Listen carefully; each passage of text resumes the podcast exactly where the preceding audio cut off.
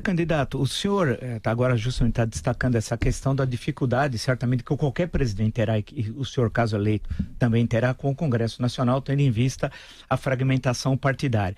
E dizem alguns analistas que é fundamental essa relação executivo-legislativo e que passaria, e aí é uma questão que sempre é feita ao senhor e é inevitável a pergunta, pela, por uma estabilidade emocional, que o senhor seria uma pessoa instável emocionalmente. Então, os exemplos são dados com a fartura na internet. Uma que o senhor teria, estou usando sempre o condicional, chamado ACM Neto, em certo momento, prefeito de Salvador, de anão moral. Em outro momento, o senhor teria dito que sequestraria o Lula e impediria que ele fosse preso. Em outro momento, o senhor teria dito que receberia a bala a turma do juiz Sérgio Moro. Isso para não dar outros exemplos.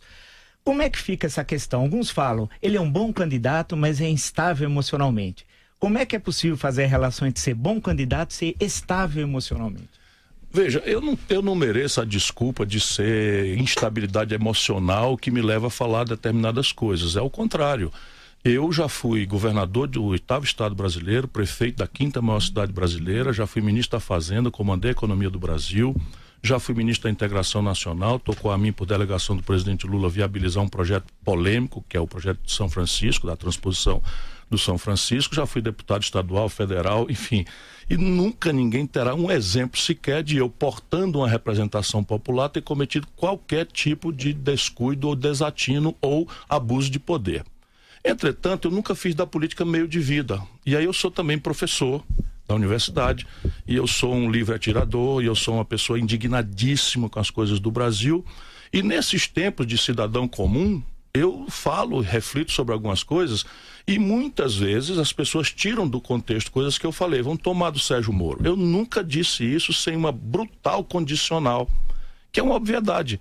Eu disse, ó, se eu não fiz nada errado, e alguém, não era Sérgio Moro, e alguém manda me prender, eu tenho todo o direito de receber a bala coisa que eu nunca na vida usei, não sei, não sei Mas usar. ainda assim não existe essa possibilidade, né? Sem que se cometa ah, um crime. Sim, existe sim, existe sim.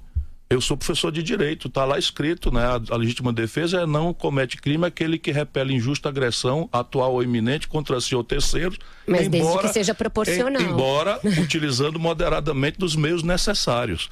Percebe? A minha liberdade é um valor que eu dou a ela uma, um, uma relevância absoluta. Eu não saberia estar preso inocente. Deixa eu tentar quantificar então, deixa eu um pouco. Ah, desculpa. Se, se não, se não, se não for impertinente aqui nos De tempos do programa, mas eu vou me adaptando aqui rapidamente. Então, veja bem, a expressão da indignação com as coisas e as mazelas do Brasil é uma constante na minha vida. O que não me absolve ter falado uma besteira. Sequestrar o Lula foi uma besteira? Nunca falei isso. Não falou? Por, nesse contexto, não. O que eu disse é o seguinte: veja como as coisas são inversas. Eu disse, o PT está cometendo um grave equívoco. Porque das duas, uma, ou o PT considera que o judiciário brasileiro está numa conspiração orgânica, e nesse caso o caminho não é recorrer ao judiciário, é tirar o Lula para uma, uma embaixada. Eu me voluntario, disse eu, condenando a atitude do PT, eu me voluntario a integrar um grupo de juristas que, chegando à conclusão de que o Lula está sendo violado nas suas franquias democráticas, ou seja, que o país estaria assistindo uma escalada de golpe envolvendo o judiciário, para uma embaixada. Agora, candidato, Definitivamente que... é o oposto do que. Eu estava censurando a ideia de que você, ao aceitar recorrer, denuncia o judiciário como praticando um golpe. Aí fica meio esquizofrênico. E foi golpe a prisão do Lula só assim ou não? Não, não, não acho que foi golpe porque o devido processo legal foi inteiramente perseguido. O que eu acho a sentença do Moro injusta. É diferente, porque você tem todo o direito de achar justa ou injusta, embora não seja a minha atribuição sentenciá-lo. Agora, se o próprio Lula recorre da sentença, é porque ele está aceitando o rito. É, ministro. é simples assim. Ai, Agora, deixa eu só, desculpe, Denise, é a última desse tipo, minha, minha. Já que o senhor está falando em questão de ética, respeito à coisa pública, eu queria que o senhor me respondesse, porque é bom sempre perguntar as coisas que muitas vezes o pré-candidato não quer que seja perguntado. Não, para mim eu tarefa... gostaria que fosse perguntado tudo que não presta para a gente ter a então, oportunidade de explicar, porque eu não devo nada a ninguém. Então, tudo bem. O seu irmão, Cid Gomes, governador do Ceará por duas vezes, foi prefeito de Sobral tal.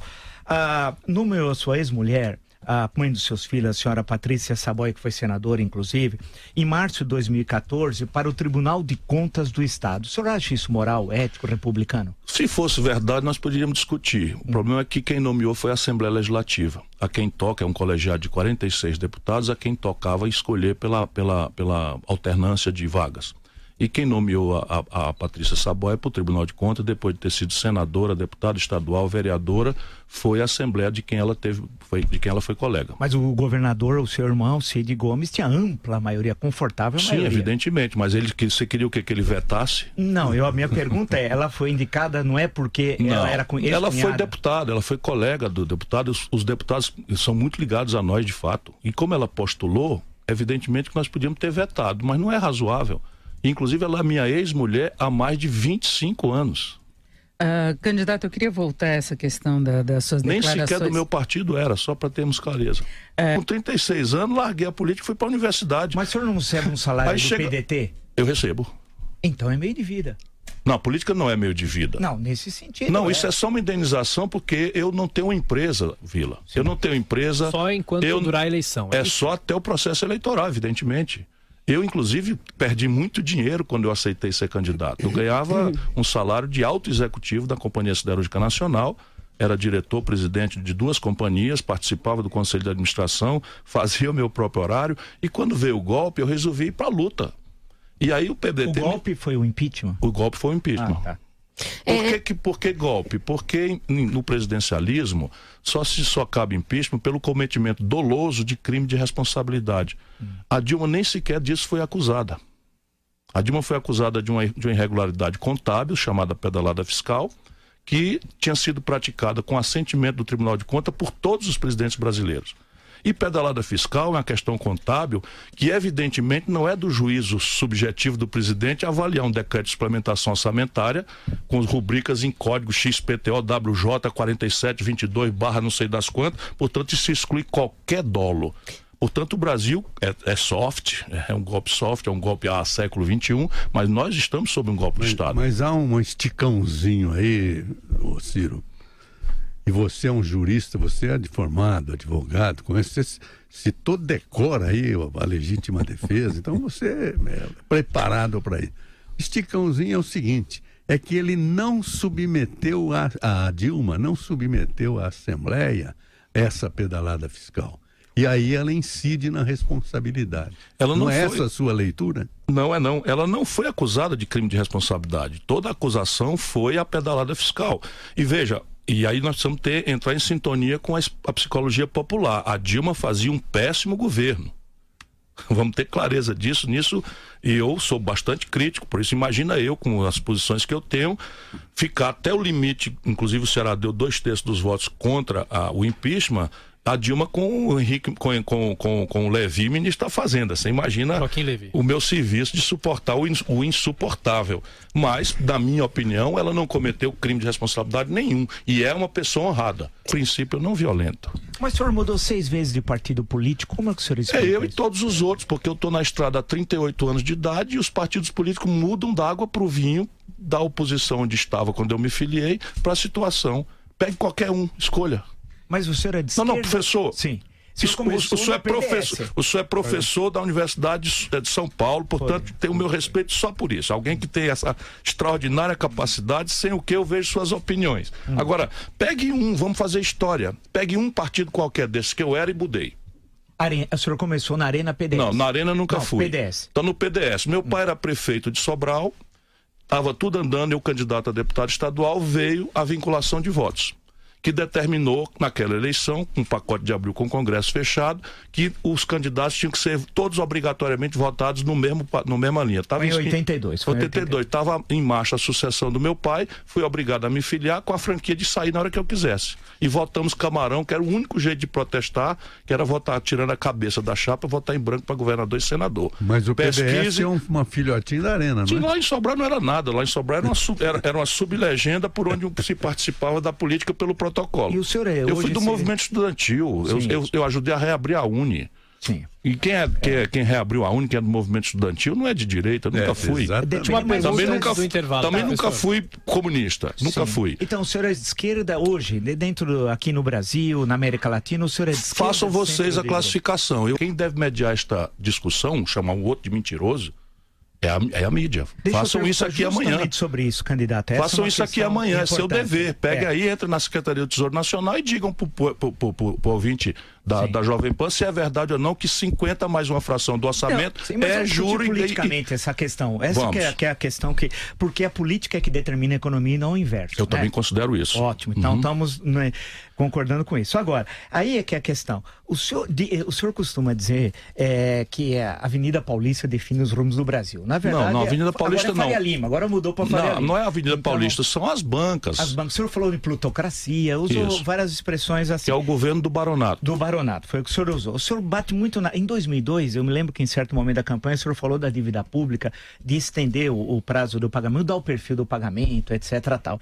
E disseram que não foi uma, uma boa ideia, na época que o enfraqueceu eleitoralmente e tal. O senhor é um candidato anti-mercado? Que é, essa que é a questão. O senhor é presidente da República, vai ser um candidato anti-mercado? Caso vença as eleições no segundo turno, a 28 de outubro, o dólar vai disparar, passar de 5 reais?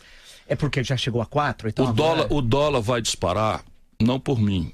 O dólar vai disparar porque, nesse momento, Vila, e esse é o ponto, 26% dessa mastodôntica dívida pública, que já se aproxima de 5 trilhões de reais em valores brutos, vencem em quatro dias.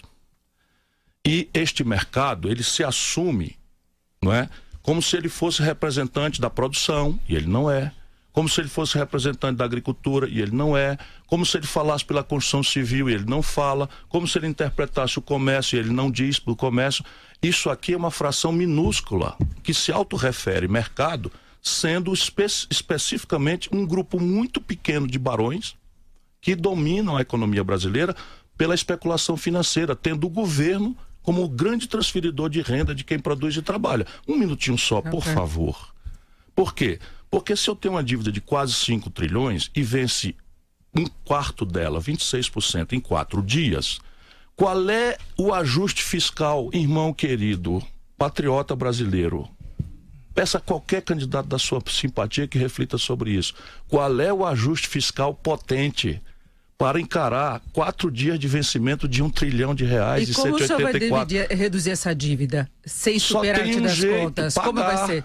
Vai pagar com o que se não tem superávit? Depende, por que, que você vai já dizer de barato que não tem? Eu acabei já de dizer nesse programa que a minha proposta resolve o problema do déficit primário brasileiro em 24 meses. 24 meses, mas a dívida o senhor está falando que tem esse custo em quatro dias. Então, exatamente. Nessa o- transição, o que, como que é que vai ficaria? acontecer nessa transição? Eles vão atacar o real, vão transformar toda essa montanha de dinheiro em dólar e vão esperar lá de fora. O senhor- e o o que é está fazendo negociação criminosamente? compulsória? Escuta um pouco. Não, não tem nada disso. Isso é tudo intriga. Não, não é intriga. Eu estou perguntando porque eu quero saber eu como é estou que vai ser respondendo, isso. isso tudo é intriga, não estou dizendo que é da senhora. Eu estou dizendo que é intriga. Por quê? Porque o mundo inteiro sabe que está acontecendo no Brasil. O mundo inteiro sabe.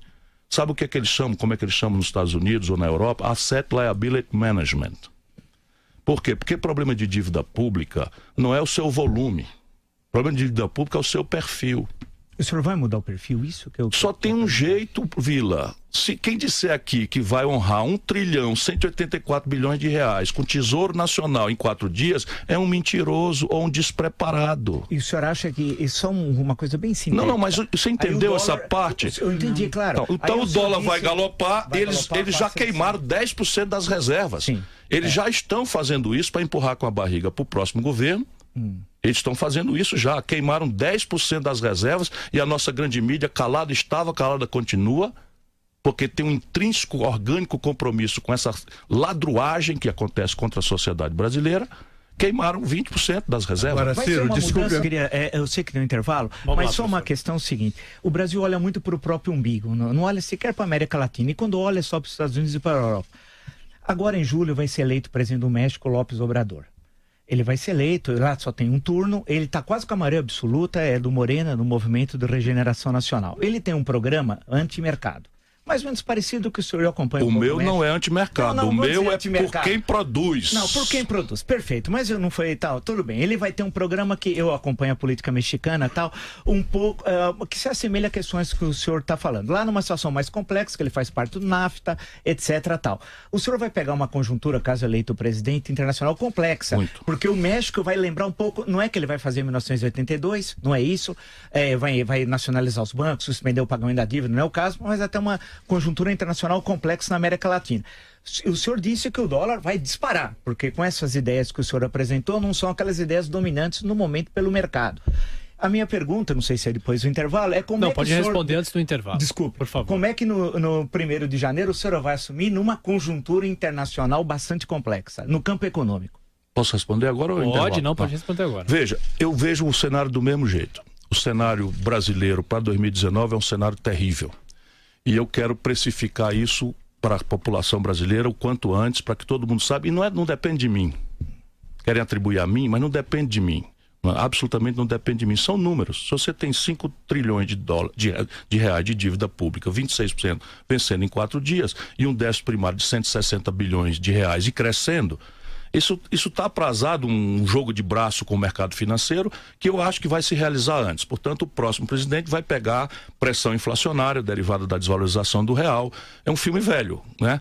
E tudo isso num cenário internacional em que a guerra comercial, né? recrudescerá da China com os Estados Unidos.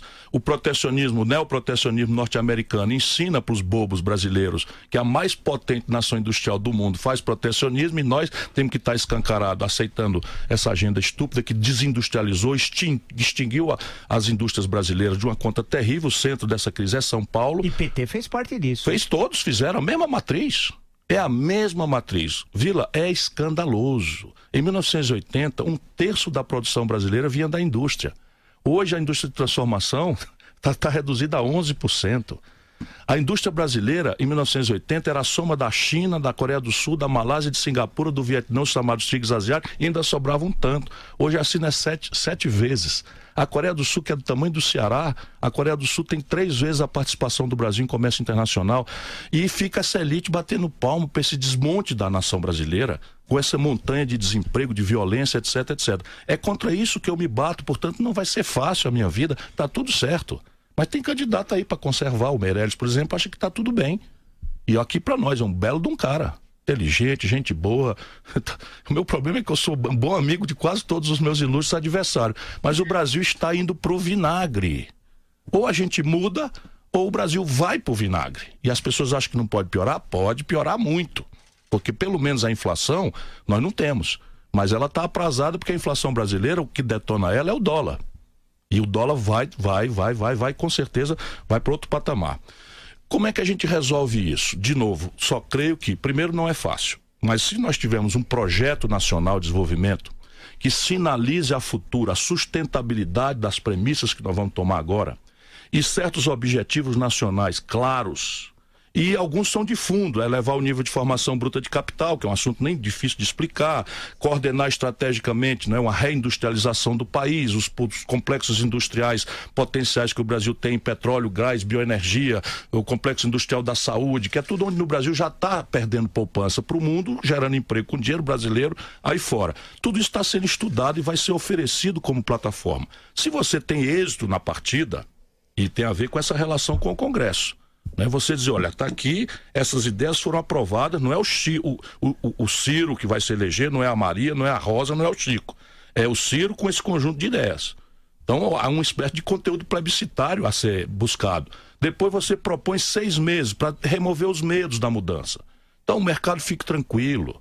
Eu sou pelos pobres, sou pela produção, mas não tenho estigma com ninguém. O Ceará é um estado que é o maior exportador brasileiro de calçados hoje não é sede de matéria-prima, não é sede do, do, do, do, mercado consumidor. Como é que foi bater lá essa indústria calçadista poderosa em padrão global?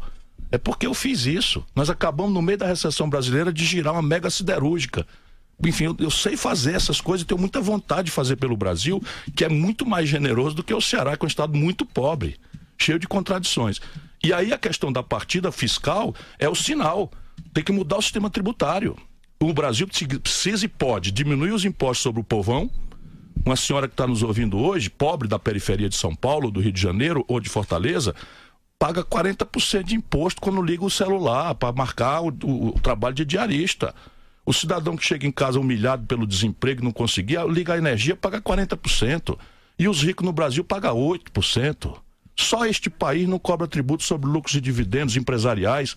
Só este país, só o Brasil e a Estônia não cobra Pois não. Não, não, a gente tem que ir para o intervalo. Candidato. Vamos lá, vamos para o intervalo. Senhor, senão vira discurso. Volta, é, e a gente está na, entrando na reta final da nossa Bom, entrevista. Agora... Eu sou mal que nem um pica-pau, você não duvide disso. E vim prevenido. Bom, agora são 9h49. Pré-candidato, deixa eu aproveitar, bem breve, eu vou fazer umas coisas assim, tentando... Vamos lá, sim, não ou, ou não, não, sei. Ou não sei. A Lava Jato, contigo, sou a ter... favor. A favor? Sou, completamente. O senhor vai dar algum perdão judicial ao Lula? Não está nas minhas cogitações. Tá. Relação, relações com os países bolivarianos. Com a Venezuela, qual é a Brasil vai, o Brasil vai se integrar com seus vizinhos e não, e não se meterá nos assuntos domésticos de cada um deles. Mesmo que viole os direitos humanos, seja uma ditadura... A juízo de quem? O senhor acha que a Venezuela é uma democracia? A Venezuela é uma democracia tão, tão democrática quanto a brasileira e a americana. Pera um pouquinho, aí é demais. Explica isso. Eu gosto do regime? Não, não gosto do regime. Mas falar que democrático, quantos centenas não foram assassinados, presos políticos? E quantas pessoas é foram assassinadas no Brasil, Vila? Mas espera, por razões políticas? Por não. razões políticas? Não, e a Marielle é o quê? Não, mas espera um pouquinho. Espera um pouquinho. A Marielle é o quê? Sim, ainda está em investigação. Agora nós estamos falando de Sim, mas você acha que na Venezuela... Não me põe para defender um regime que eu não defendo. Mas o senhor está Questão... que é uma democracia igual ao é norte-americano e brasileiro? É uma democracia, eu não disse que o Brasil está sob um golpe de Estado. E ainda assim o protocolo protocolo democrático vem sendo cumprido. Eu sei que virou um sintoma, eu não defendo o regime Maduro. Eu acho que o Brasil está sendo irresponsável, porque nosso papel não é tomar lado na Venezuela. Nosso papel é mediar aquele conflito antes que ele descampe uma guerra civil. E na medida que o Brasil, por, empurrado por uma elite absolutamente irresponsável, vira gendarme da América do Norte neste assunto, uhum. nós nos demitimos e é, somos o único país do mundo. Aqui, brasileiro que está me ouvindo, uhum. ao regime venezuelano, que eu não aprecio, Sim. deu ao Brasil 5 bilhões de dólares de superávit em nosso favor. E não paga os empréstimos do BNDES. 5 bilhões de dólares por ano Sim, em não, nosso favor. Mas não paga. Sim, agora não está pagando o empréstimo é. e isso eu não, eu não sanciono, não me põe para defender Candidato, o que eu não defendo. Mas se o senhor vê o é. país à beira de uma crise, de uma aqui. guerra civil, como é que o senhor como é que acha que é uma democracia? O país à beira não, de uma não, guerra calma. civil? Mas como é que, eu estou calmíssimo. Não, mas se é isso, se é uma guerra civil, como é que pode ser democracia? As duas coisas não Por quê? conversam. Porque a oposição não, não está respeitando o regime. Ah, é a oposição que está provocando a guerra, quase guerra civil e não o regime? A oposição venezuelana é a coisa mais eu ia dizer uma palavra indizível em rádio, mas é uma das coisas mais podres que a América Latina conhece. E o regime não? Não, o regime é muito tá ruim. matando as pessoas Vocês estão me fome. botando onde eu não estou. Então, veja bem, aquilo não, ali tá é uma bomba. Então me ouça. Não, quantos foram para Colômbia? Mais de um milhão de venezuelanos foram para Colômbia. Não, rapaz, aquilo é uma tragédia humanitária. O Brasil já recebeu mais de 60 mil. Os nossos irmãos de Roraima estão pagando pão que o diabo amassou. É uma gente sofrida, é uma questão humanitária gravíssima. A questão nossa é que papel deve desenvolver esta grande nação hum. Que tem natural ascendência sobre os vizinhos é de se alinhar toscamente à posição de isolamento da Venezuela que os americanos estão nos impondo, hum. trazendo para fazer manobra provocativa militares americanos na fronteira, ou assumir uma posição de mediação, que é nossa responsabilidade e de Cuba, mais ninguém. Para o senhor é uma democracia Claro também? que não. Então, claro senhor, que não. Cuba não tem eleições plurais, não tem. A, a, a, veja bem, a oposição venezuelana participou das eleições. Se você diz que é uma ditadura, você não participa de eleições. A elite brasileira pirou. A elite brasileira pirou. Nesse americanofilismo, pirou. Veja bem, a oposição da Venezuela, hum. Com todas as denúncias que fez, participou das eleições. É uma fração, uma fração mínima que participou. Sim, caramba, mas em Cuba não tem. Cuba é partido único. Sim. Partido único tem eleições por dentro do partido e, e, tal, mas é partido único. A oposição de Cuba não participa, pelo contrário, foi por exílio, por regra, etc. Mas não... a Constituição brasileira, o senhor conhece, ela diz logo nos seus primeiros artigos que as relações externas do Brasil, uma das prioridades é a questão dos direitos humanos, do respeito aos não, direitos humanos. Não, o Brasil é guiado internacionalmente, isto está rasgado por essa hum. gente do golpe, o Brasil é guiado internacionalmente por princípios muito sólidos. Hum. Um deles é a não intervenção em assuntos domésticos o outro é a solução pacífica dos conflitos. Então, esses dois princípios é que devem, obrigam o Brasil a tomar uma posição de mediador no conflito venezuelano. Eu não sou do PT que alisa o Maduro, mas eu não posso deixar como possível futuro presidente do Brasil que não fique muito claro que o nosso papel é desarmar aquela bomba. É desarmar aquela. Sabe o que está acontecendo, Vila? Hum. Em função da presença da China na Venezuela, em função da presença crescente da Rússia na Venezuela, tudo isso nas nossas fronteiras e o Brasil calado, os americanos convidaram a Colômbia para entrar na OTAN. Veja o que está acontecendo no nosso, na nossa região. Veja pela omissão do Brasil, pela vassalagem dessa gente que está nos governando sem voto, o Brasil está assistindo calado assim. China e Rússia tomando centralidade na Isso é Venezuela. É Isso é dramaticamente perigoso para o mundo. Muito bem.